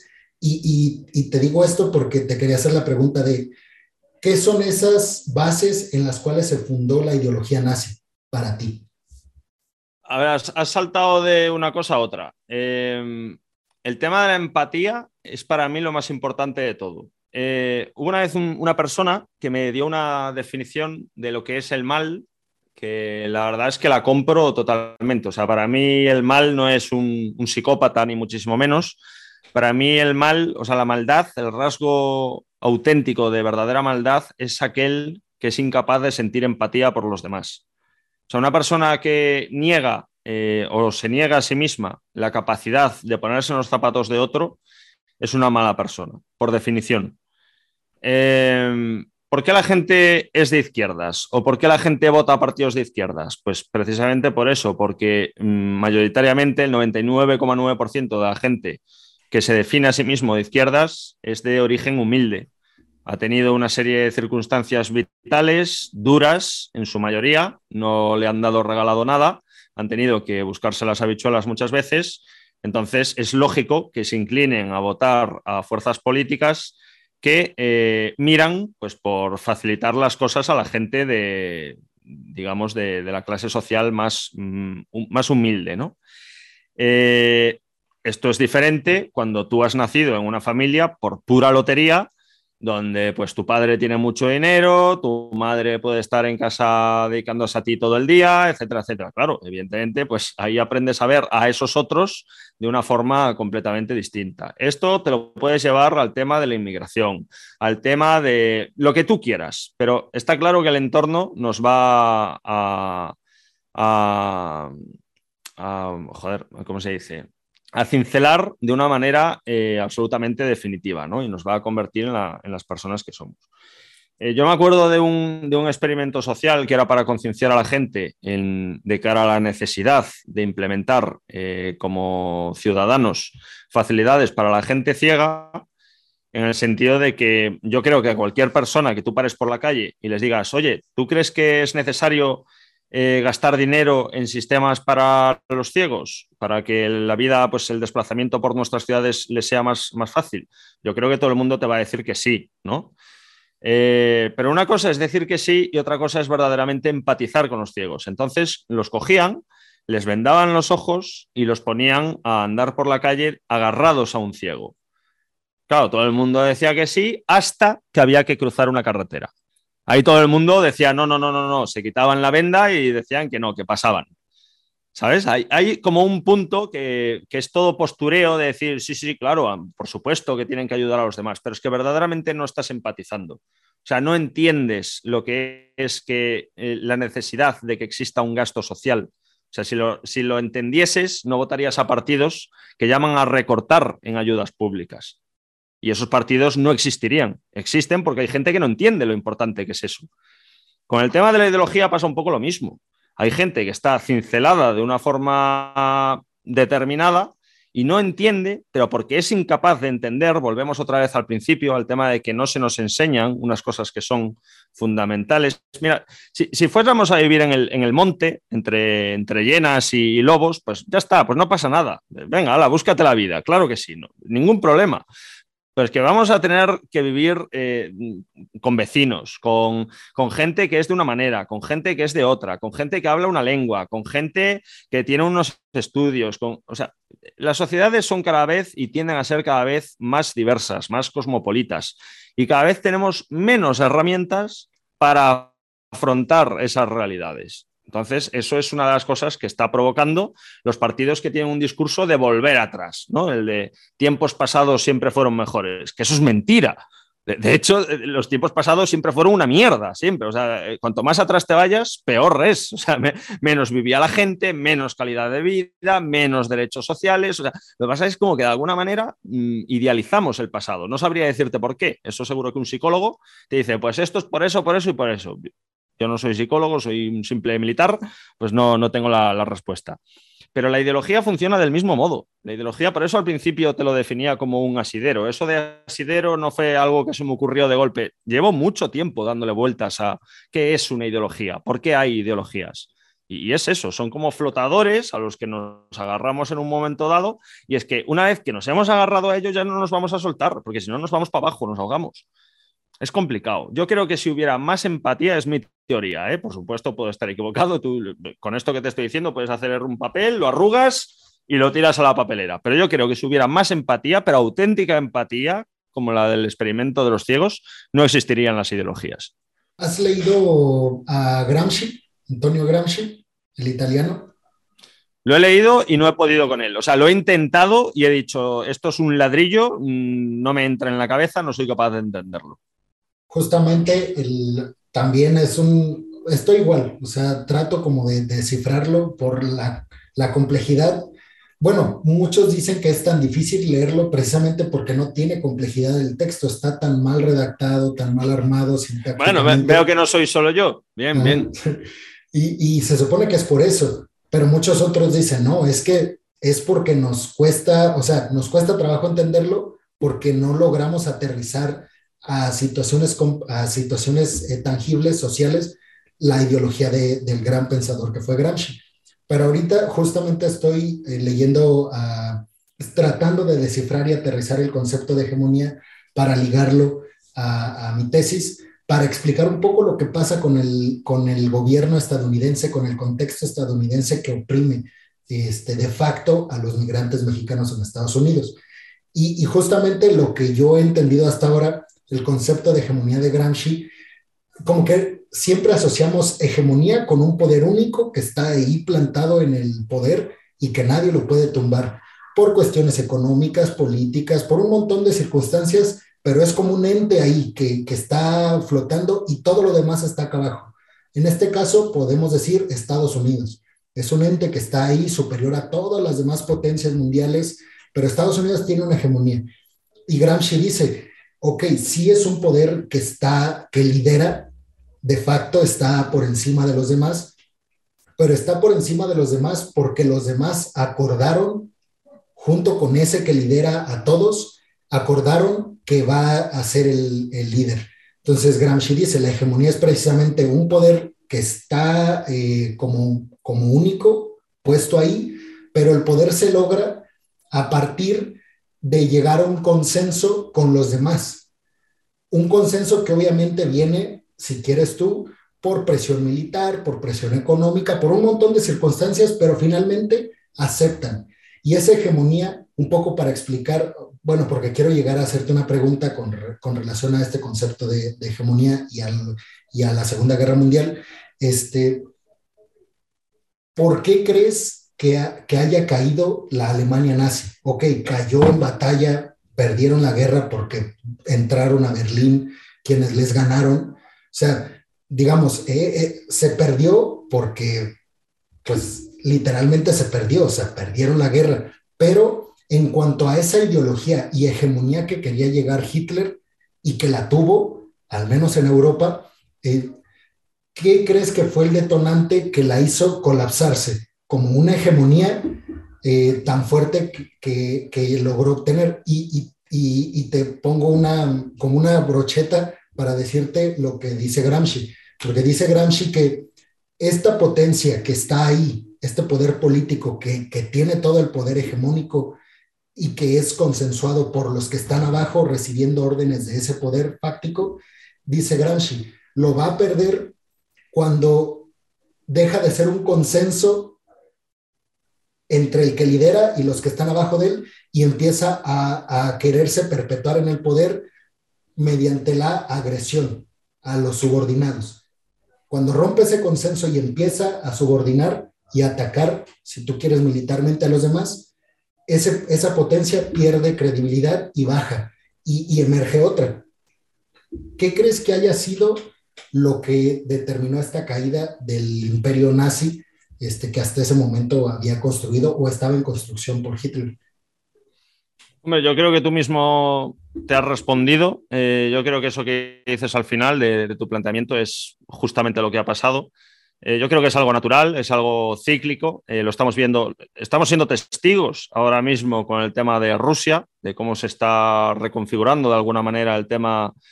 Claro, a nosotros tú date cuenta que nos llega un 1% de lo que verdaderamente está ocurriendo. Entonces, nuestra capacidad de análisis está verdaderamente limitada, ¿no? Pero parece evidente que todo se reduce a una lucha de intereses, lucha de poderes, Ayer leía a un, analista militar español que decía que, el conflicto es más eh, Washington-Moscú eh, que Kiev-Moscú. Es como que están ahí, sí, lo que nosotros vemos es un conflicto en Ucrania, pero en las altas esferas la batalla está siendo entre Estados Unidos y Rusia, ¿no?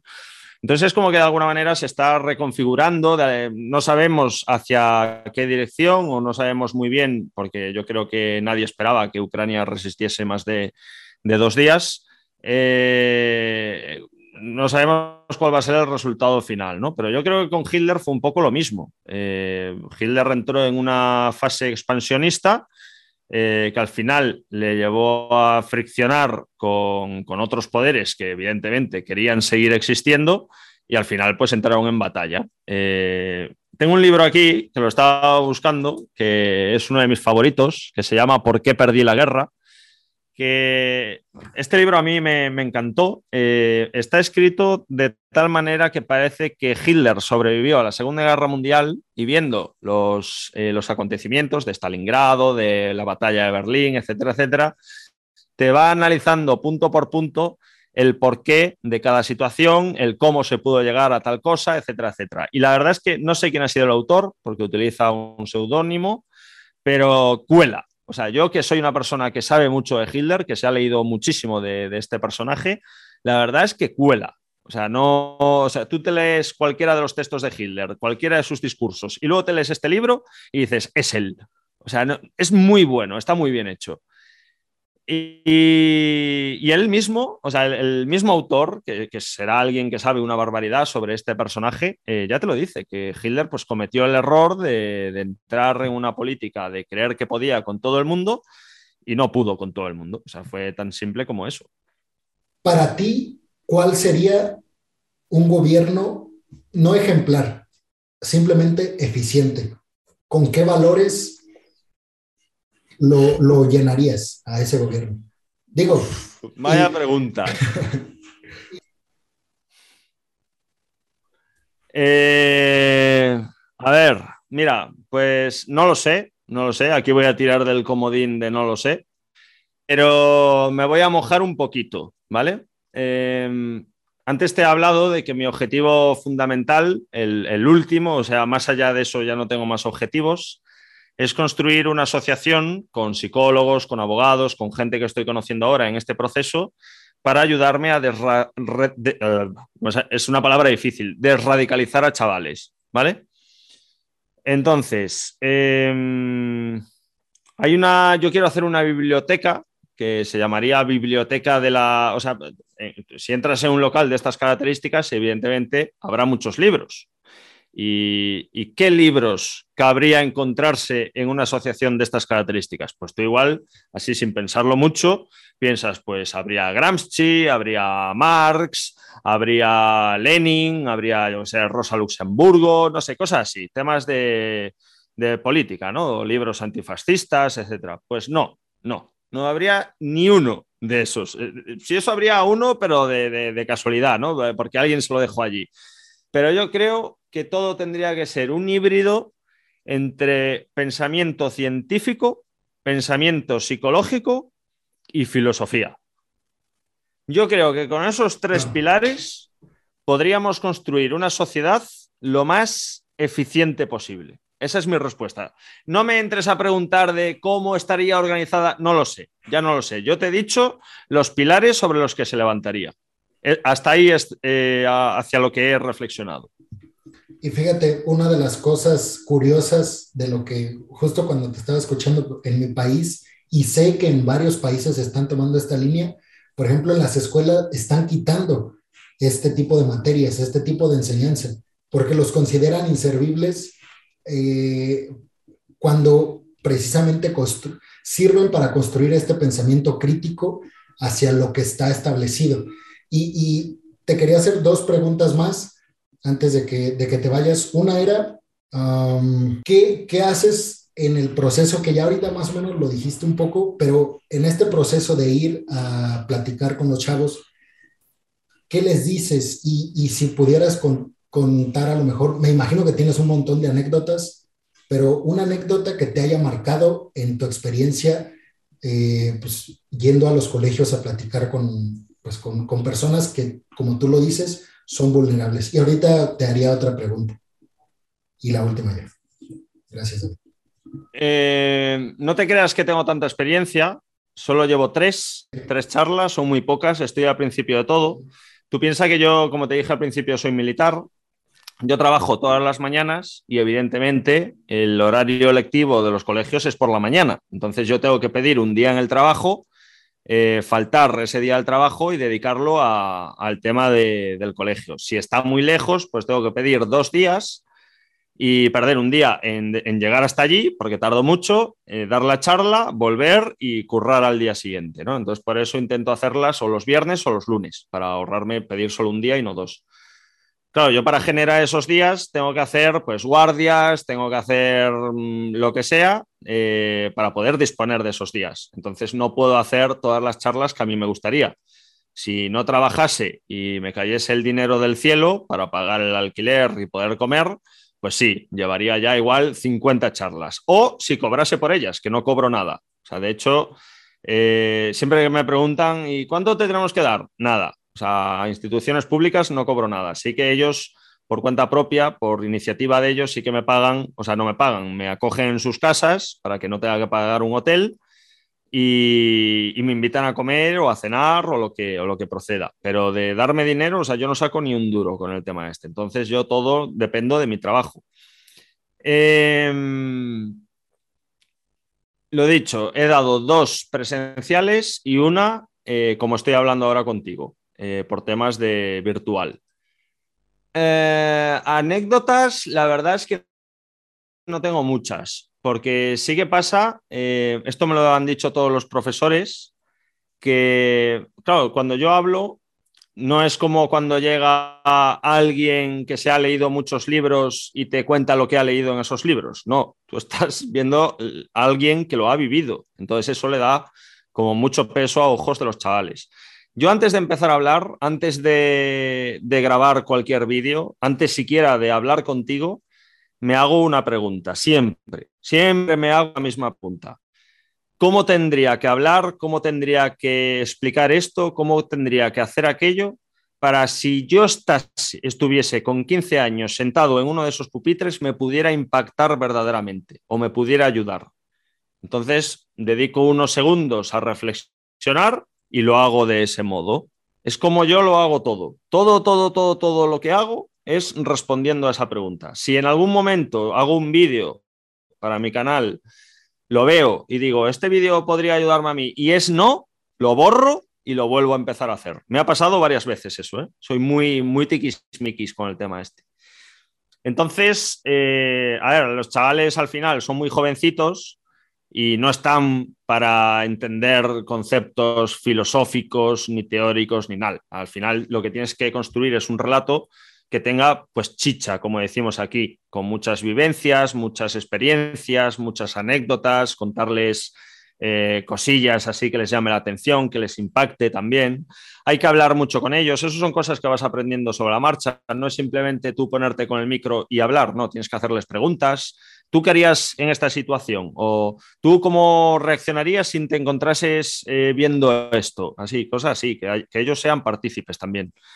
Y bueno, yo creo que como es algo que, no sé, que no, no es como los profesores, ¿no? Que se preparan una lección y luego dan un discurso en clase. Como es mi vida, la verdad es que me sale de una forma muy natural, que eso yo creo que se vio con lo de Jordi Wild. O sea, Jordi Wild, la verdad es que tuve suerte porque estaba. Yo, hay que decir una cosa de Jordi Wild, y es que él lo hace muy fácil. O sea, el tío tiene, ha estudiado psicología, pero si hubiera estudiado periodismo, sería un periodista bueno, no, iba a decir que sería un periodista espectacular, pero sería absorbido por el sistema del, periodismo que hay en mi país, que si eres bueno, te transforma en alguien mediocre. Desgraciadamente es así. Y yo la experiencia que tengo con los periodistas, periodistas de carrera, que llevan toda la vida trabajando de esto, y la que tengo con Jordi Wild, es que ojalá me vuelva a llamar Jordi Wild y no voy con un periodista de estos ni aunque me paguen 5.000 euros esa es la, diferencia que dice eh, lo bien que lo hace Jordi Wild. Entonces, claro, yo creo que eso se vio en, la conversación que tuvo con él, que es, pues, mm, se ve, ¿no? Que es honesto, que no es un discurso preparado, que, es tal cual yo lo he vivido, y eso los chavales lo perciben igual. Totalmente. O sea, si te sirve como, respuesta, yo sentí eso y, y te digo, una de las razones fue esa conexión que sentí cuando tú platicabas tu historia en el podcast de, de Jordi, yo me identifiqué por lo que yo también me gustaría transmitirle a las personas que me ven o me escuchan. Como última dinámica, más que pregunta, era eh, yo decirte, no sé si, si te parezca, yo decirte un concepto o una palabra y que tú me respondieras con lo primero que asocias ese concepto o esa palabra. Por supuesto que en una, no necesitas decir un, un sinónimo ni un antónimo, eh, pero si así lo quieres, pues es, es, como tu elección y también decirte que puedes contestar sí o no, o, o, te puedes explayar en cualquiera de las palabras que yo te voy a decir, si, si así lo quieras. El, el, en realidad el motivo es que pueda obtener una respuesta como lo más auténtica posible, eh, sin que la tengas que razonar tanto para que ya no me des una respuesta como construida, digámoslo así. Vale, vale. Vale. Venga. Ok, la primera es nazismo. Mm, agujero. Hitler.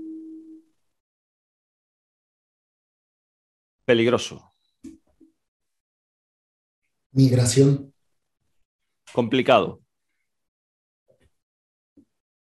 Europa. Casa. América Latina. Viaje.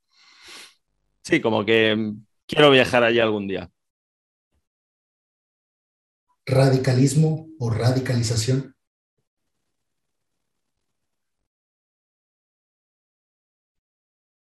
No sabría qué decirte a esto. No me viene ninguna palabra clara. Alemania. Orígenes. Segunda Guerra Mundial. A ficción. Me sigue gustando. Identidad.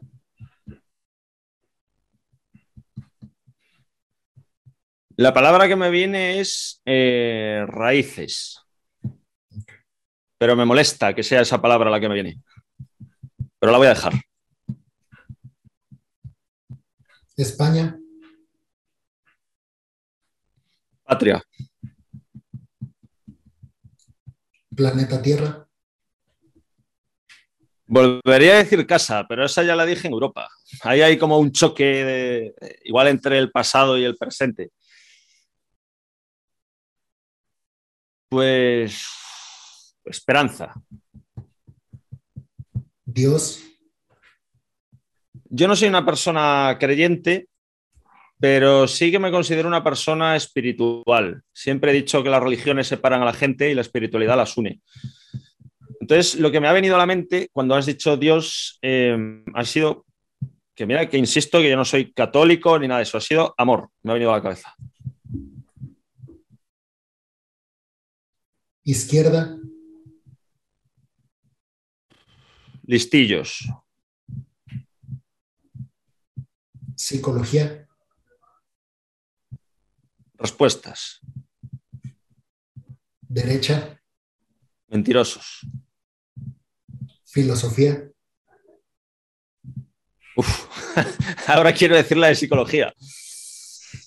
Pensamiento. No, reflexión. Judío. Judío. Hostias. Me quedo en blanco otra vez. Que eso es bueno, eso es bueno, porque ahí tenía una respuesta automática muy potente y quedarme en blanco es un adelanto. Es como que está en construcción. Capitalismo. Veneno. O muerte, como quieras llamarlo, me da igual. Algo muy malo. Marx. Inteligente. Comunismo. Hay que reconocerle que el tipo tenía un buen cerebro. Comunismo. ¿Qué has dicho? Comunismo. No lo sé. No, la verdad es que no es algo en lo que haya investigado mucho. La URSS.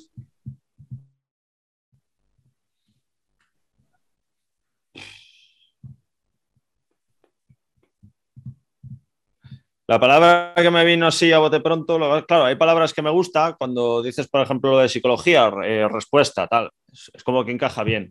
Cuando dijiste URSS, pues me vino imperio, pero es que si llegas a decir Tercer Reich, también me habría venido imperio, o sea, va, deja esa.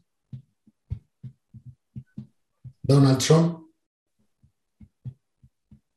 ¿Cómo? Donald Trump. Gilipollas. Vladimir Putin. Chulo.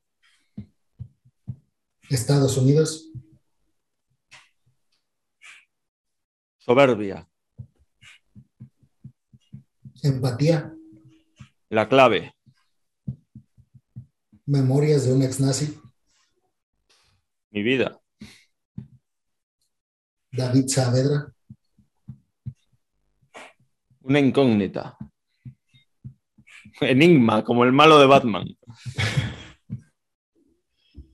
Bueno, David, pues con eso llegamos al final. Este, me gustaría decirte algo sin siempre como que a veces ah, yo me, puse a pensar en algo cuando antes de agradecerte me gustaría decirte que me puse a pensar en el lenguaje que, que, que debería de usar contigo Simplemente, aunque los dos hablamos español, por el hecho de tú ser de España y yo ser de México, para no cometer algún error en, en algo, en un concepto que a lo mejor yo interprete de alguna manera y tú de otra.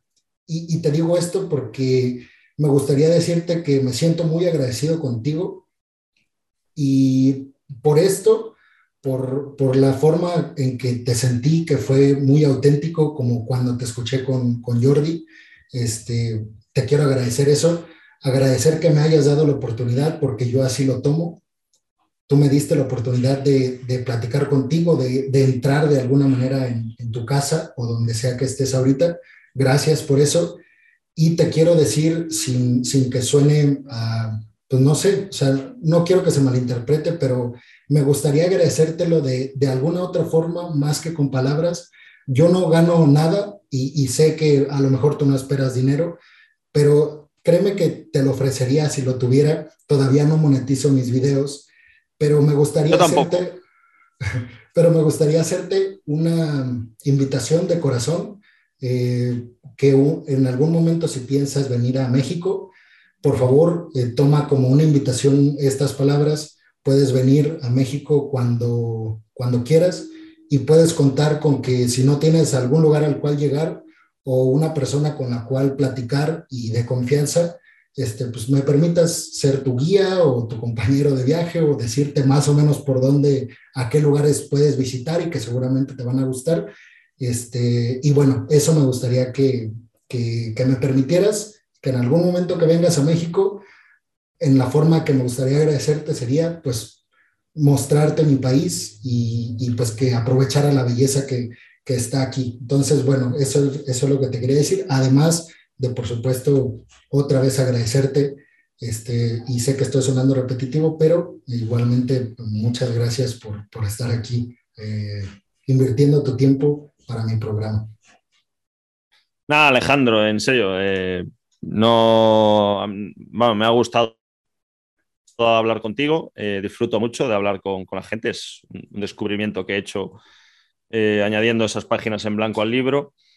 Y, y nada, eh, agradecértelo a ti, la, la oportunidad. El, yo creo que hay que ser cercano. Eh, yo hablo con todo el mundo que me escribe, me, me parece lo, mínimo que, que, puedo hacer, ya que alguien se toma la molestia de decirme algo. Igual tarda una semana en responderte, porque es cierto que sí que me escribe bastante gente, pero intento responder a todo el mundo. A mí me, me, enfada mucho cuando me tomo la molestia de escribir a alguien pues, que tiene igual muchos seguidores y tal, pero vale, pues si, yo qué sé, si estás en las redes sociales, pues no sé, es, es para, ¿no? Yo, yo, al menos me lo, me lo tomo así. Si tengo Instagram es para estar ahí y si alguien tiene algo que decirme, pues, eh, joder, es que no te imaginas la cantidad de, de vídeos o reflexiones que he hecho a partir de, testimonios o de cosas que la gente me cuenta por Instagram. Y eso me, me, enriquece. Y pienso que si no mirase los mensajes, me estaría perdiendo una riqueza enorme, ¿no? El tema de ir a, México lo veo difícil porque tengo miedo a volar y es como que las horas que hay que pasar en avión para llegar hasta allí se salen de las que soy capaz de, asumir, que son dos y media, tres horas. Más de tres horas nunca he ido en, avión y no creo que sea capaz de, hacerlo sin drogarme o, sin tomarme 80 pastillas o no lo sé pero agradezco la invitación. Eh, sé que me estoy perdiendo, por eso te lo dije antes, lo de, lo de América Latina, sé que me estoy perdiendo eh, una zona maravillosa. Mm, Jordi Wild me ha abierto, o sea, antes es como que la mayoría de la gente eh, que me hablaba era de España. Jordi Wild me ha abierto a América Latina y la verdad es que el 100% es gente súper entrañable, súper eh, abierta, súper transparente, es la palabra, transparente. Y, me da pena, me da pena y ojalá algún día, no sé si haciendo terapia o lo que sea, sea capaz de vencer ese miedo y poder ir a, disfrutar de tu país. Y ten por seguro que te avisaré. Bueno, David, pues que sea una promesa entonces y ojalá que puedas en algún momento. Ahí, aquí voy a estar seguramente viviendo en México eh, para el momento en el que, si es que lo consigues, pues pierdas el miedo a volar. Creo que son ocho horas, me parece, ocho o nueve. Ocho o nueve de la Ciudad de México a, Madrid, que es lo que, pues sí, ocho no, me parece. Pero bueno, si en algún momento lo decides, la invitación siempre estará abierta. Y otra vez, muchas gracias por estar aquí. Y bueno, pues invitar a la gente a que compre tu libro este, y a que te siga en tus redes y, por favor, eh, pues que disfruten lo mejor que se pueda. Invitarlos, yo creo. O sea, yo creo que lo mejor de tu discurso es que invitas a la gente a cuestionarse y a reflexionar, más que tú decir... Eso es lo mejor que me puedes decir. Si consigo eso, pues ya está. Es que lo estoy haciendo bien. Pues seguramente que así va a ser para la gente, ya que pues a mí también fue lo, fue lo que me provocaste un sentido crítico y preguntarse por, por cosas que uno piensa que ya están establecidas. Pero bueno, pues muchas gracias a todos y a todas las que vieron este video. Nos vemos en la próxima. Hasta luego. Gracias, David. Listo.